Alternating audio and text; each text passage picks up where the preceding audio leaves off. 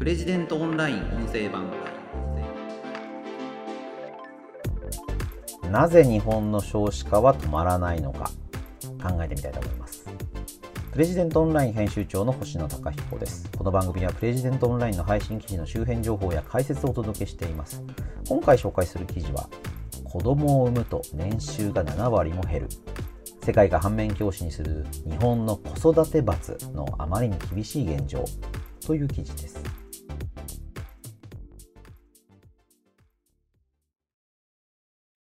こちらの記事はジャーナリストの浜田恵子さんの寄稿になります、えー、リードを読みますなぜ日本の少子化は止まらないのかジャーナリストの浜田恵子さんは自民党を中心に子育ては家庭が責任を持つものであるという家族主義的な考え方が根深い。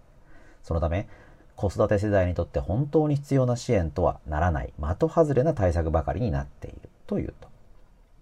まあこれに尽きると思うんですけどね。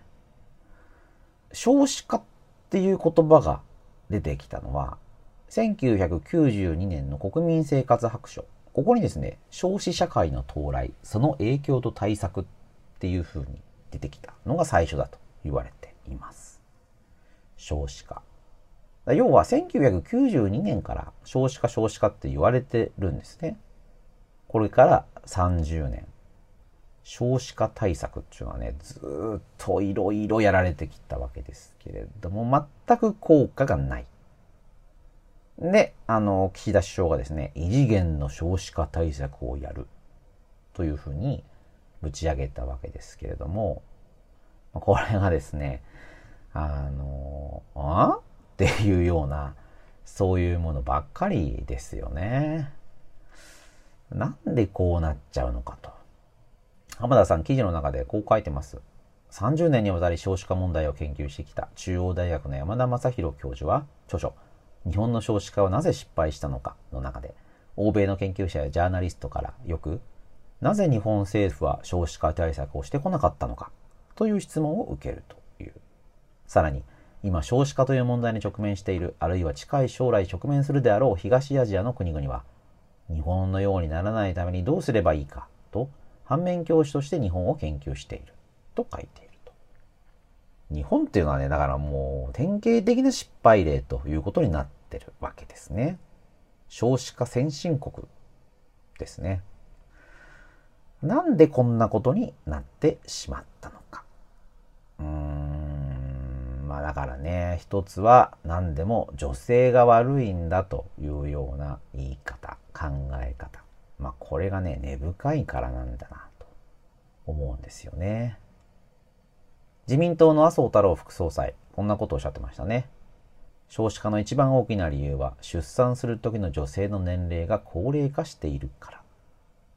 うーん。いや、それはね、少子化の理由じゃないんですよね。あの、まあ、よく言われている頃ですけども、少子化の一番の理由というのは、晩婚化、もしくは非婚化です。結婚をしない人が増えている。結婚をしなければ子供はできませんから。あの、まあね、婚外子なんていう考え方もありますけども、まあ、それは非常にレアケースなので、一番のメインというのは、まあ、結婚して子供ができる。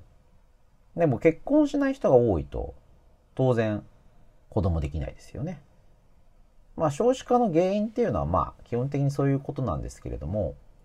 それだけでもないよという指摘もあるわけなんです。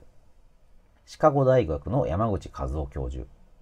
少子化の決定要因と対策についてという報告書を書かれてまして、この中で、少子化の主な原因は女性の非婚化と晩婚化であることに一定の根拠はあるものの、急激な少子化を経験している日本や韓国、スペインなどの国は他の先進国に比べ妻の家事・育児の負担が高く、家族に優しい職場環境も整わず、女性が出産で離職した後の再就職が困難だという共通項があると指摘している。こうした国々に共通するのは家事・育児という無償のケアワークは女性がするものという性別役割分業意識。男性の家事・育児時間は短く、職場は長時間労働の男性中心で回って韓国では97年に直面した経済危機で多くの男性たちが失業して女性たちが働くようになったが、保育園など社会インフラが整っていないために出産を諦めたり先延ばしにしてきたことが急激な少子化の一因と言われていると。こういうことなんですよね。まあ、非婚化晩婚化というのが、もちろん理由、最大の理由だと、まあ私は考えてますけれども、ただですね、結婚した人もなかなか子供が作れない。子供を作ることに対して躊躇してしまう。そういう状況もあるよね、ということなんですよね。だまあダブルパンチですよね。非婚化晩婚化の理由というのは若者の経済的環境がまあ厳しいという理由だと言われています。お金がないと結婚できないですね。で、こう、高度経済成長を経験してきた段階の世代っを中心に高齢者層に財産が偏っていて若い人たちはなかなか就業機会がなくてお金を稼げないというのが日本の経済構造になっているのでそうすると若い人たちというのはなかなか結婚ができない。結婚に踏み切るだけの経済環境が整わない。そして結婚したとしても子供を産むと子育て罰という形で様々なネガティブな要素が降りかかってくる。じゃあちょっと子供は諦めようか。まあ、2人3人というわけじゃなくて1人だけにしようか。まあ、そういう形になってってしまう。というのが、まあ、この話の、まあ、軸かなと思います。もう何度も何度も言われていることで、あ全て明らかな事実なんですけれども、なぜかですね、政府政策にこれが反映されない。なんでなんですかね。本当にあの、母という感じですね。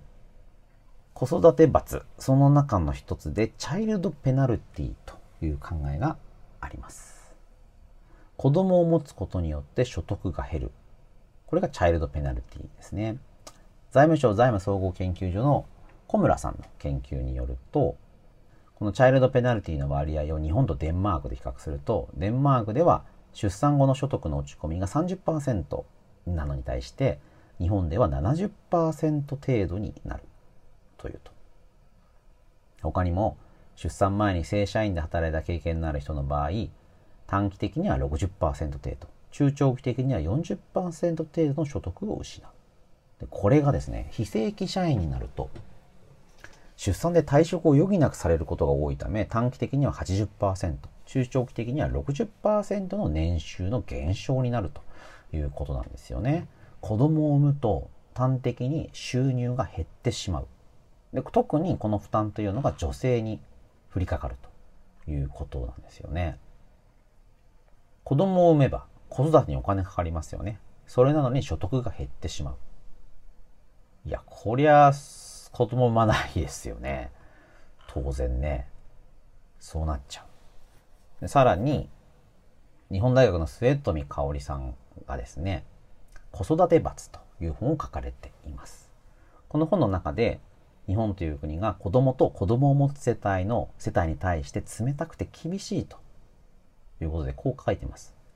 日本の政策は児童手当などの現金給付、教育無償化などの現物給付、ともに不十分で、子供と子育てする親の生活を所得階層にかかわらず苦しめている。うーん。だからまあそうするとね。で、3つ課題があるというお話されてるんですね。1つ、場当たり主義的な政治。2つ、少なすぎる子供家族への投資。3つ、子供を差別分断する制度。この3つの課題というのを解決する必要があるだろうということですね。場当たり主義的な政治。まあ、この代表例として、浜田さんがこの記事の中で書かれているのは、自民党の丸川珠代参院議員のこの愚か者というですね、2010年の発言なんですよね。あの当時ですね民主党政権が誕生して所得制限のない子ども手当というのが設けられましたでこの時に所得制限のない子ども手当というのはとんでもないというんですねあのこの愚か者めがこのくだらん選択をしたバカ者どもを絶対忘れんっていうやじをですねあの参議院の厚生労働委員会で飛ばしていたということなんですよね。なかなかの言葉なんですけど、まあぜひね、動画検索すると出てくるので見てほしいんですけども、まあね、国会議員のやじってのは本当にひどいんですよね。別に丸川さんだけが悪いっていうわけでもなくて、もうこの、こんなね、あの、国会でやじ飛ばすってていうのは、こう、日本ぐらいのもんで、本当に恥ずかしいのでやめてほしいんですけど、で、まあ、こういうやじ飛ばしてましたと。どうなんだと。今回岸田政権が児童手当の所得制限撤廃というのをやろうとしているので、どうなんですかこんなこと昔言ってましたよねというのをまあ聞いてですね、あの反省するべきは反省したいというふうにこうさーっと逃げながら話してるっていうのが今ニュースになってましたね。で、まあだからこの少子化のために本当に何が必要かっていうような観点がなくて、場当たり的に今回自民党が所得制限撤廃っていうことを言い出したのも、選挙対策だろうというふうに言われているわけですよね。だからこの場で何か表になるような政策をやんなくちゃいけない。だから所得制限撤廃やろうという順番になっていて、少子化の対策のために今何が必要なのかっていう考え方は全然ないんですよね。ちょっとじゃあ票欲しいからなんか子供に受ける少子化対策っていうやつやろっか、みたいな。そういうことですよね。で、子供を産む、育てるというのは家庭の責任であって、なんで子供をちゃんと産まないんだ、育てないんだ。あんたたち無責任だろ、というですね、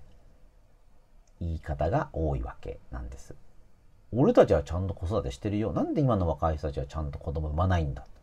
無責任だ。いやいやいや。みたいな状況がね、全然稼度は違うわけですよね。そのことを踏まえずに、まあじゃあ別に状況が同じだったとしても、そんなこと言ったって、いくらも子供は増えないんですよね。それでいいのかっていうことなんですよ。将来に対して無責任なのはどっちなんだと。今の若い人たちに、が、安心して子供を産む育てるっていう環境を用意できていないですね。先行世代に当然責任があるはずだと思うんですけれども、なぜかそれが当事者が、なんで結婚しないんだなんで産まないのかっていうような、まあ、世代間の対立になり、若い世代に対する攻撃という形になっちゃってると。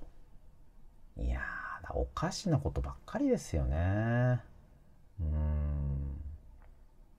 当にね、うちにもあの4歳と1歳の子供がいるんですけれども、まあ、大変は大変ですけどね、すごく楽しいですけどね。まあ、そういうメッセージも大事かなとは思います。子育て、子供を持つっていうのが、とにかく負担が大きくて大変なんだ。あの、両親のプライベートも、まあ、侵害されちゃうんだ。そういう側面があるっていうことは否定しないですけれども、それを補ってあまりやるというか、子供を育てるっていうのは本当に面白くて楽しいことなので、あの、より多くの人にね、あの、これ体験してほしいなっていうふうに素朴に思いますね。で、そういうメッセージっていうのも正しく出されてないのかなという気がします。とにかく子供を育てるっていうのは大変なんだ。この子育て罰っていう言葉もそうですよね。で、この子育て罰っていう言葉が出てくるのは、日本の社会制度が、要は出産する女性に対して非常に厳しいものになっているという現状を踏まえているわけです。なんでそんなことになってるのか。企業が悪いのか。違いますね。制度が悪いんだと思います。企業がそういう選択を取らなくて済むような制度をきちんと整えておくということが非常に重要であって。で、他の国ではこれが結構できてるわけですよね。日本だと出産をする女性というところだけに負担がかかってしまう。まあ、この負担をいかに社会で分かち合うか。その分かち合う制度を考えるというのが政府の仕事だと思うんですけれども残念ながら日本の政治家がやっているというのは子供を産まない女性というのは本当に無責任で困ったもんだ。なかなか結婚しない。晩婚化してる。困ったもんだ。こればっかりなわけですよ。困った人たちだからちょっとじゃあお金ばらまこうか。いやもうね本当に残念というか当事者意識がないというか日本の将来に対して無責任なのはどっちなのかっていうことをね、何度も何度も言いたいですよね。うーん、困ったもんです。まあこれが日本の、まあ、現状というかね、